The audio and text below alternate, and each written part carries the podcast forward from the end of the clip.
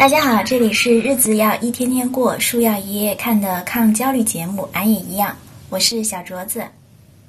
Hello Hello，大家好，是飞米，好久不见了呀！转眼就到了年底，俺也一样，也是一个一岁的小播客了呀。嗯，没错，他呀要过一岁的生日了，而且特别凑巧的是，我们这一年刚好做了十期节目。其实，在数字上，我觉得是体现了一种挺好的那种完满的感觉。对，就是最初做这个播客的时候，咱们还说了会一心一意、十足努力。嗯，算上这一期的话，一年做了有十一期，平均每个月一个，这速度还可以哈。啊，我觉得至少不算偷懒吧。哎，想起当初我们两个人是听完了别人的那个播客，然后就按耐不住。也是在冬天，然后我们那个热情就像冬天里的一把火，然后就寻思着我们两个也把这个小播客节目做起来。是的，是的，当时我记得就已经是十二月底了，然后工作还挺忙的，但是做我们这个小播客就是有无限的动力，特别开心，因为我们两个都还挺爱读书的，然后。反复会喜欢看一些经典的剧呀，然后比如说《琅琊榜》吧，看了好多遍，所以我们就决定把这个经典的剧跟好看的书放在一起来聊一聊，结合到我们的生活就很有很好玩。我们就搞了个跨界啊，因为单独讲影视剧讲不过那些大咖，单独讲好看的书也讲不过那些好特别有名的大咖，我们就搞了个跨界，这样呢就有了这个贴地气的“俺也一样”这个节目。嗯，咱俩第一期还好像解释了一下为啥叫这名儿，你你还记得吗？对呀，当然记得。当时我说，嗯，其实大家都差不多，谁也别说谁。我之前给我同事推荐咱们的播客时候，他们就说我们的头像和那个名字实在太可爱了，然后就让人特别有共鸣。嗯，是的，我现在就是我们不是做了十期了嘛？我觉得回味起来，其实当时咱们定的这个主 K 特别棒，就是那种生活中只只有选择的不同，就是没有高低的那种区别。哎，对，说到这个，我突然想到一句话，就是之前不知道在哪里看到的，就是说其实看书和刷剧它没有什么不同。都是你排遣排解无聊的一种方式嘛，所以我们那时候就想在咱们的播客里面打造一种我们只提供观点，不去决定标准的那种开放的环境。是的，所以后来呢，我们就陆续开始了那个选主题啊、写脚本啊、改脚本的过程。哎，反正就是一路都是比较。中规中矩，就是很认真的看人家怎么做，我们就怎么做。但是呢，也会拼命的想一些与众不同的亮点呀、金句。啊，对对对，说到这个，我想你不知道吧？就是其实我每次写脚本的时候，还有想到那些亮点呀、金句，其实都是在我中午吃好饭、单位附近散步的时候想到的。哎，那个地方其实挺神奇的，就是当我缓慢的走在那种，因为每天都散步嘛，就是非常熟悉的路上，然后每一步都感觉特别的放松。那一刻，我觉得灵感就像身边的那些花花草草一样，蹭蹭蹭全都冒出来了。我记得当时你跟我讲了之后，我还对你说，真的太厉害了，散个步都能散出那种新奇的观点。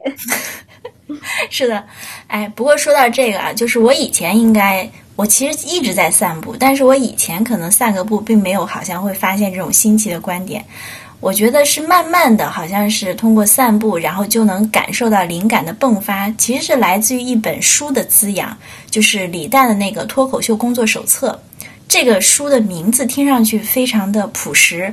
然后感觉是他们那个效果文化内部的一个工作手册，其实是给了我很多灵感的一本书。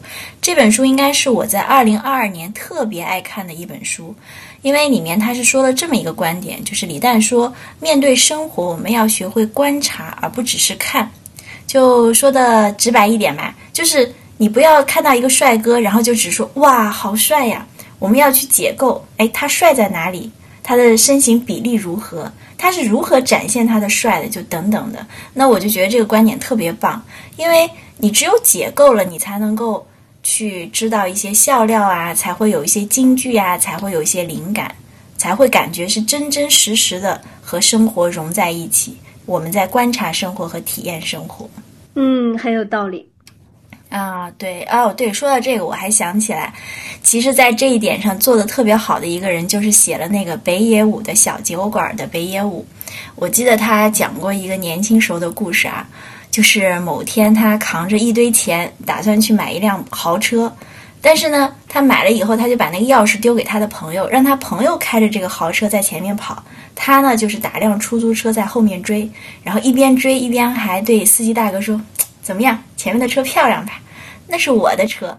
然后 司机大哥就特别吃惊，说：“你既然有车，你还打出租？”哎，你猜北野武当时怎么说的？嗯，他咋说？他就说：“如果是我开，那我不就看不到这么漂亮的车吗？”就是我，我觉得这个例子就特别好，就阐释了李诞那种观点，就是只有贴近生活、观察生活、解构生活，我们才能感觉到生活的乐趣。就是生活中像这种嘚瑟的事儿，我们其实见了很多，对吧？每个人身上都有很多，但是你没有觉得就是没有一个人讲出来像北野武这样有意思吗？因为我们平时在嘚瑟这种，就是在在看到这种嘚瑟的事儿啊，就只是会评价说，嗯，这种行为好还是不好。就是那种站在场外指指点点的感觉，好像从来没有一个人像北野武一样身在其中，然后去感受其中这个嘚瑟的过程、味道，然后拆解其中的味道。所以我会觉得，这就是为什么我们总觉得像这种北野武啊，还有李诞的生活充满了乐趣，好像我们的生活就少了一点乐趣的感觉。嗯，有道理。我我当时看北野武这个书，还记得了另外一个点，就是印象特别深刻。他是出车祸了嘛？后来他躺在床上，然后就是说他脸上的那种五官、骨头什么的都变形移位了。然后医生给他在里面加了一些那种架子之类的，然后就移动。然后他这个时候说了一句话，他说：“啊，我突然理解了关东煮的心情。”就把他的口腔比喻成那个关东煮，太好笑了。他真的是个很有意思的人，嗯，是。我觉得你刚才说的那那个话里面有一个，我觉得很很对，就是有一个在场内场外这个事情，就这个观点它特别棒。就好像我们大家，比如平时一提到健身，然后就觉得是一堆小胖子的励志减肥史，但实际上呢，假如你身居其中，你就会发现。小胖子呢心情绝不是励志，而是饱受摧残。就是他在健身房一边看着身材好的人的优雅的展示，一边在跑步机上听着肉肉撞击的声音，就真的很打击。对，真的只有那种身在其中才能切实去感受。呃，我觉得咱们也是抱着这样的观点，所以我们之前解解读《琅琊榜》的时候就看了二十遍，做完了这个系列，然后讲了《琅琊榜》与我的方方面面。哎，对，你还别说，好像我们那个《琅琊榜》那个前六期是真的是解读了《琅琊榜》与我们个人生活的方方面面。我们好像既谈了什么职场中和同事的相处之道啊，然后又有什么家庭关系的调整，就是那种传承的力量，然后还谈及到就是大家现在都非常热议的话题，关于爱情的。哦，对对对，我们好像还办了一期那个道歉大会，就是。因为生活中我们会莫名其妙的就把很多人当做莫名其妙的敌人。对对对，我觉得这个这一场当时特别有意思，就是刷新了一下，就清理了一下心里的一些灰尘，特别好。对，我最近啊，把我们那个第一期和最后一期也放在一起听了一下。真的感觉不一样了。第一期的时候，咱俩就是很认真，你一句我一句，分工很明确。嗯，然后最后一期很有那种火锅的味道，咕嘟咕嘟的内容交交接起来，然后就特别热闹，就可以聊得很嗨，很开心，就一种很神奇的感觉。虽然每一天感觉日子过得差不多，做的事也差不多，但是成长和变化真的是显而易见，就在我们录这个播客里面也能看到。啊，没错，所以我们刚刚跟这个菲米，我们两个在聊天的这个过程中，我们今天的这个总结节目的主题就来了，就是成长这两个字。我们看下的这个就是只有一岁的这个节目，除了他自己在成长之外，就像刚刚菲米说的，我们两个最开始是你一句我一句，感觉好像没什么交叠感，后来就是笑声也多了，然后聊天的氛围也轻松了。那这个节目在成长之外，我们今天呢解读一下。我们这两个主播其实自身呢也有了哪些成长？嗯，好嘞，咱们来搞一个问答吧。我先来问问你，第一个主问题是你最近在单曲循环听的什么歌？啊，应该是这届卡塔尔世界杯的主题曲吧，《Dreamers》。啊，为啥会单曲循环？就因为最近在追是吗？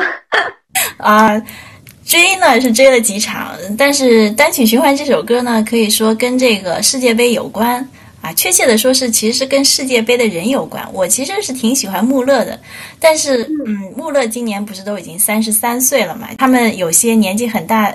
不是很大，就是已经有一些年龄的人，他们还在参加世界杯，然后就有一些英雄迟暮的感觉，然后就谈起穆勒都已经三十三岁了，然后为了这个，我当时眼泪一下就下来了，我就感觉到有一种就是那一刻啊，我特别讨厌时间的那种感觉，然后我就陷入到这首歌中，就反反复复的想要近距离体会一下，就是时间的挤压感啊，时间的挤压感，我好喜欢你这个词，就。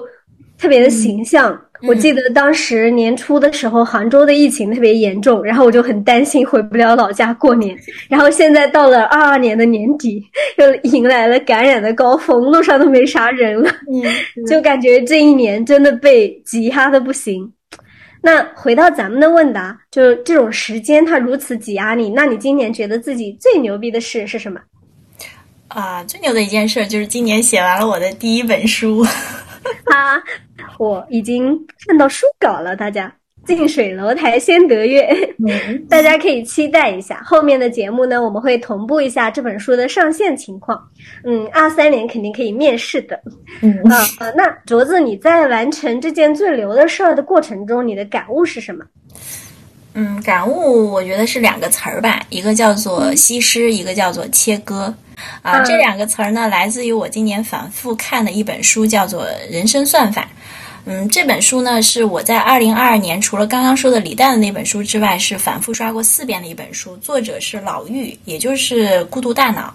他的这本书文字很干净，然后结构呢也很清晰，解构的非常到位。他所有的认识和认知都很新颖，很多观点的那个提出，哪怕就是一两个词儿，都会给我一种就是撬动陈旧的那种酣畅淋漓的感觉。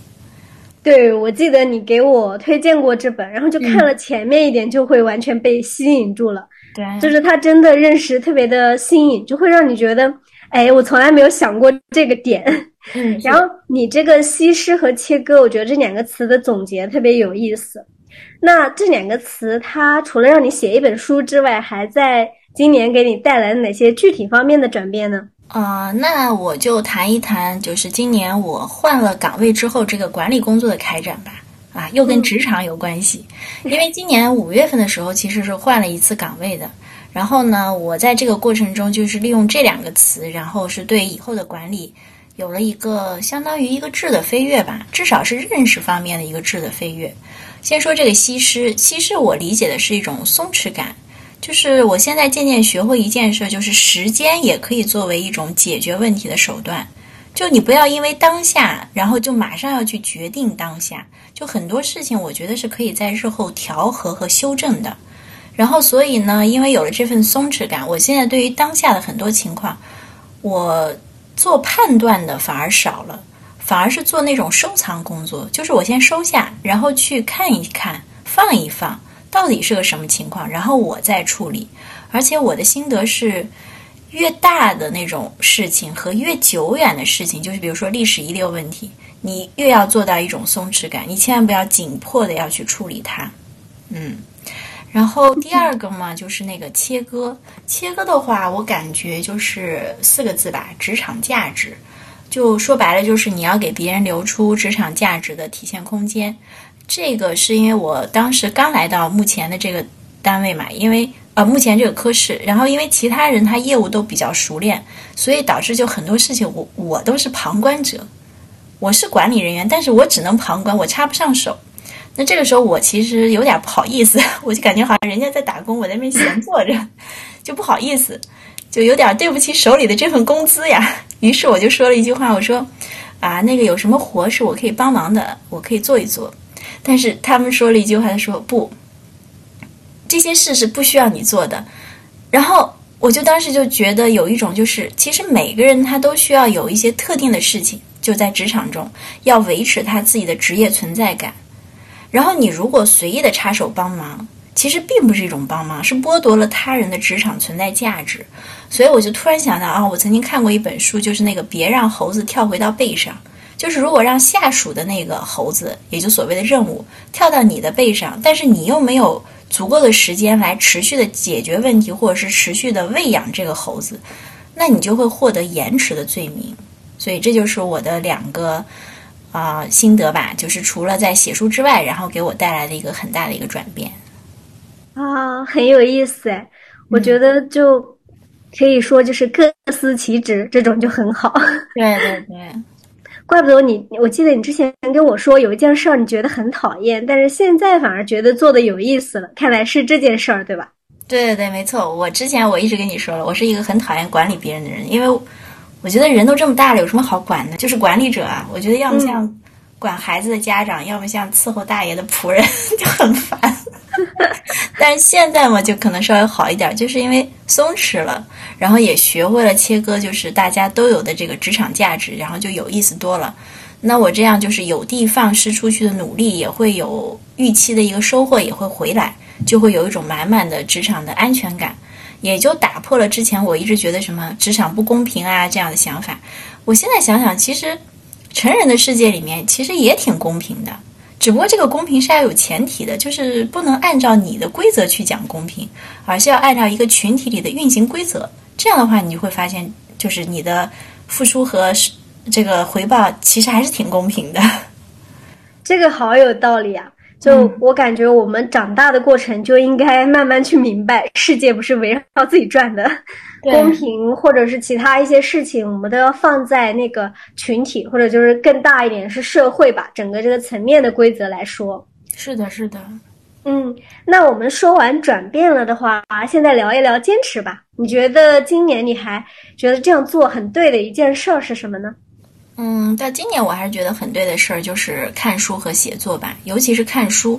我觉得现在随着看的书越来越多，我越来越清晰的能够感觉到一句话存在的力量，就是因为看书，所有你想到的那些美好终将现身。啊，你这句话就很美好。嗯，哎，对啊，说到这个，你大家有没有发现？你看菲米平时跟我聊天的时候用的最多的词就是“美好”二字，这个。说的语言其实是可以反映人潜意识的一种状态的，因为非米今年它是一个非常美好的年份，因为它今年的小日子有了新的变化，堪称美好，内心美好了，所以你看用词儿也是喜欢用“美好”这个词儿。你这个话说的很有道理，就是人的状态是可以在你的语言中体现出来的。没错。呃，给跟大家分享一下快乐。今年我和很喜欢的人订婚了，所以啊，就日子感觉很美好，嗯，很开心，因为是很棒的一个伴侣。我觉得每一个周末、每个节假日，然后都很充实、很愉快。平时工作日的时候，在一些间隙当中，然后去随便聊一点什么，分享一些什么，都很快乐。嗯，对，我们在这里要恭喜菲米，然后和他心爱的人订婚了。然后因为菲米他就是跟他这个心爱的人订婚，我能感觉到这种浓浓的幸福的感觉。所以当时给你去挑那个订婚的礼物的时候，然后我脑袋里一下就想到了我给你送的那个香薰和蜡烛，因为我就觉得，就是跟心爱的人订婚，就是有一种像香薰一样的感觉，把它放在那儿，然后美好就会四散到周围。然后也会像那种香薰蜡烛一样，就点燃以后，然后感觉生活一片都暖起来。这就我觉得跟心爱人订婚的最大的魔力，就是像香薰和蜡烛，所以我就送了那个。哇，你这个还没有跟我讲过，但我觉得你描述的太美了。就是我现在把它放啊，你先说。没事没事，我我本来以为你是 get 到这个点了呢。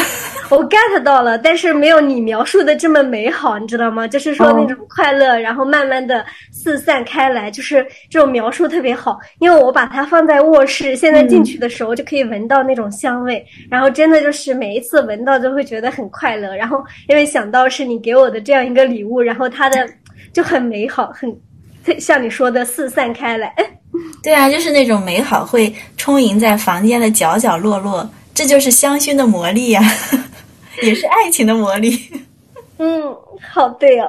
嗯嗯，那好啦，就是刚刚的菲米也跟我聊了一下，就是我我的一个今年一年的变化。那我们现在呢，也就接着我这边呢，开始问问菲米，看他今年一年在成长方面有没有什么新的变化。你最近是在看什么书，或者是在追什么剧呢？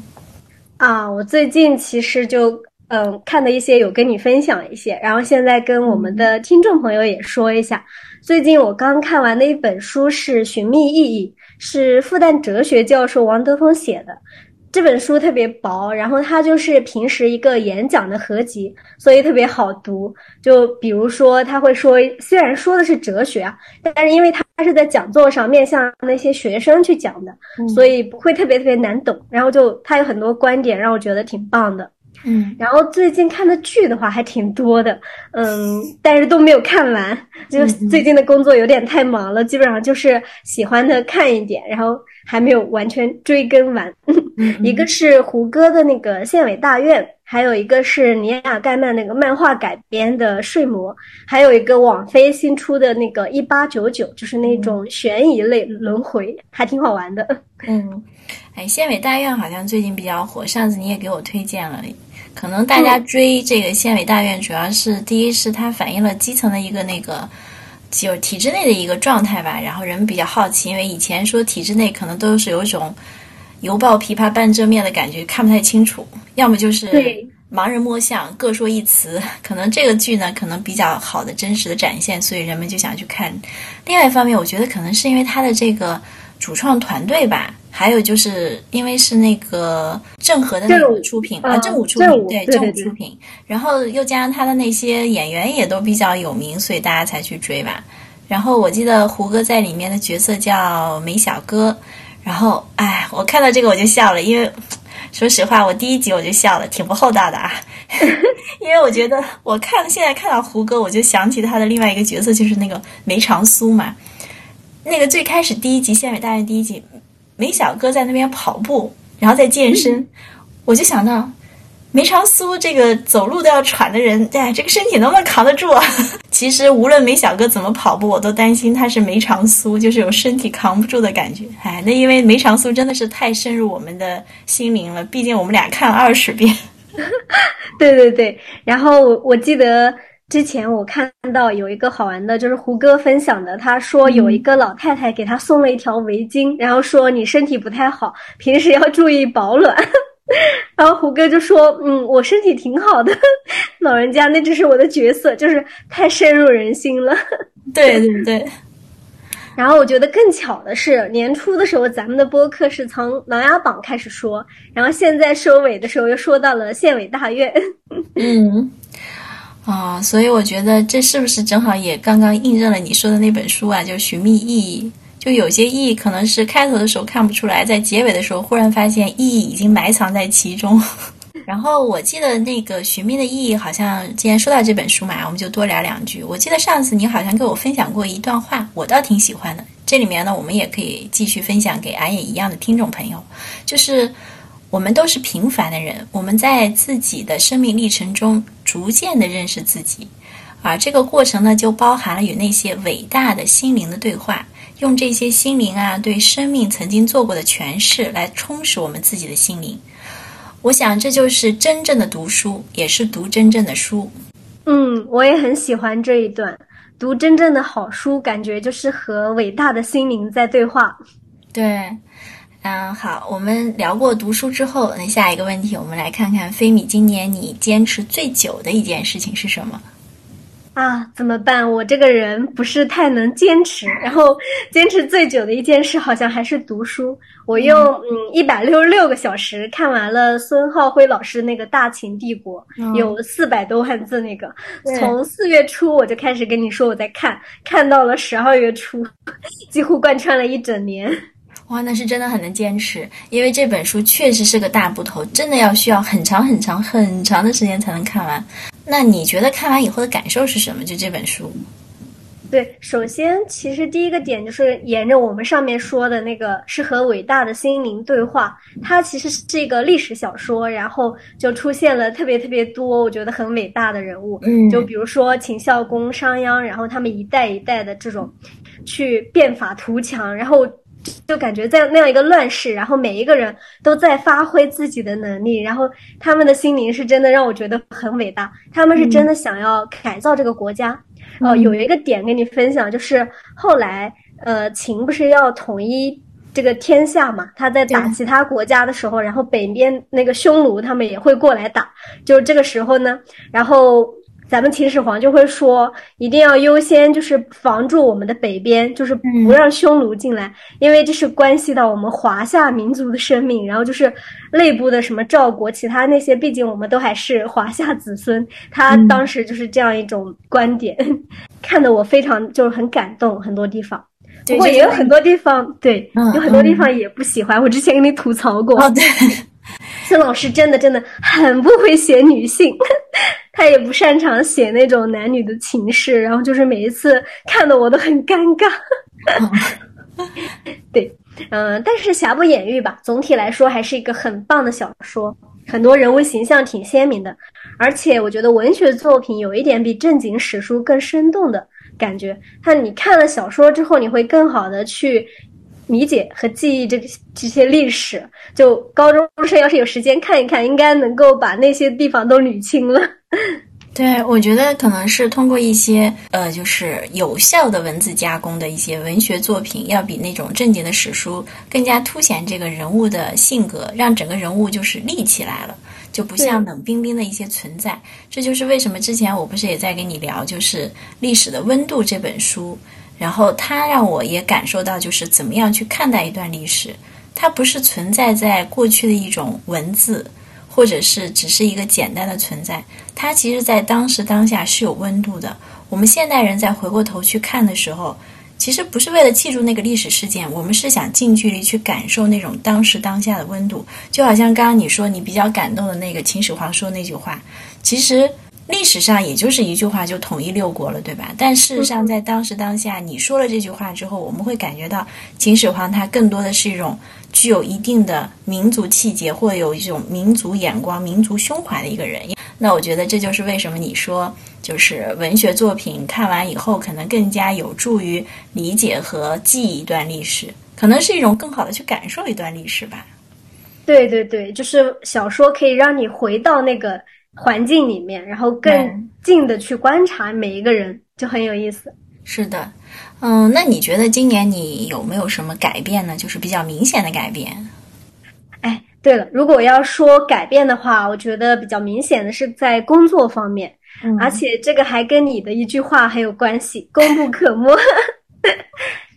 你你还记得吗？就是咱们第一期聊的时候，他那个主题就是说，凭什么这样对我？然后里面你有举例子说看不惯同事一些行为的时候，你就说我又不是和他谈恋爱，何必去想对方为什么这样做呢？不要去理解他的因为所以。我觉得这个对我帮助特别大。过去我觉得我可能有一点责任心泛滥，就做一个什么工作的时候就会想着，呃，这个决策长远来看会不会有什么不好的影响。然后忍不住去分析领导为什么这样安排，嗯，还有就是我的团队里面的合作的同事，然后他为什么这样做，为什么不能早一点怎么样怎么样，按照我想的那个过来，然后就现在我就明白了，工作中这样真的没有必要，考虑太多别人的这种逻辑就没有意义，而且就是在我的角度看，可能觉得不太好，但是从领导的立场看，可能不是这样。这个就跟你前面说的公平这个事儿要按一个群体的规则来看是一致的，所以说呢，这个改变就是我想明白了，不要和工作恋爱，工作就是工作。哇，真的真的，我觉得这个小播客在成长，其实带给我们的也是我们在跟小播客一起在成长，就是为了做一个节目，我们要不停的去深挖自己的思想，然后去扩展自己的思想，这样的话才能去营造那种多元化的那种沟通和交流的平台。那我觉得跟你聊过的东西，我现在其实也有越来越多的一些深刻和理解。就哪怕我们当下这个节目做完了，其实后来我们两个去聊到这个节目的时候，其实都会有一些认识和理解上更深一步的提升。对对对，这差不多就是那个很火的费曼学习法，就是把你输入的东西，然后讲给别人，就把看过的东西再很好的分享出去的话，那你就会理解的比较透彻，然后进一步的沟通就会加深这个理解，真的很好。对，哦对。呃，在这里面呢，因为因为那个菲米和我的两个人工作性质不一样，他今年有一个点是我特别羡慕的点，就是他今年还可以出去到处旅行。啊！疫情当下，你居然还能够出去旅行那么多次，这个真的让我特别羡慕。那你要不然跟大家介绍一下，你今年去过哪些印象深刻的一些地方呢？好呀，其实就疫情影响的话，也不敢去远的地方。基本上就是在杭州周边游一下，嗯，但我觉得很棒的一点就是，我每次旅游过程中会有一种历史和现实交汇的美妙的感觉。就可能因为杭州这边也是古都，它还有挺多的一些文学啊、历史上面这些东西，挺有意思的。嗯，我经常给卓子分享一些图，然后他就很羡慕，是非常羡慕。对，比如说今年清明假期的时候，我去了阜阳，然后中秋又去了桐庐，然后你记得咱俩当时聊的时候就说，一下子就想起了我们课本上学的那个《与朱元思书》。对。对，自富阳至桐庐一百许里，奇山异水，天下独绝。就然后在富阳，我还去了一下那个黄公望故居，就画那个《富春山居图》的。那里的水真的是好清澈呀！我给你看过那个图。是的，是的，你还强调是无滤镜。对，真的是原图，它就是水皆缥碧，千丈见底，就古人诚不欺我。嗯，真的 好好看。然后五一假期的时候，我去了临安。然后那边有个钱王祠，当时我们去的时候快要关门了，而且那天还在下雨，游客很少。但这个时候我发现有一种别样的安静和浪漫的感觉。然后我还想起了那个吴越王钱缪他写给妻子的那句“陌上花开，可缓缓归矣”，就跟这个情景当时的那种环境特别的合适。嗯。哎，我我反正每次看到你的那些图片，我真的特别羡慕你都有这种能够行走在路上的自由。我不是是因为这个单位的原因嘛，反正今年是几乎是足不出户的状态，然后能够给我带来这种嗯，就是宁静和浪漫的这种感觉的，就只有就是我下班路上身边的这些花花草草。然后，所以我今年呢，就是因为这种过分的压制啊。然后我对今年的花花草草倒是，就身边的花花草草是格外的稀罕。以前呢，回家反正就匆匆忙忙的，哎，反正地下车库赶紧回家。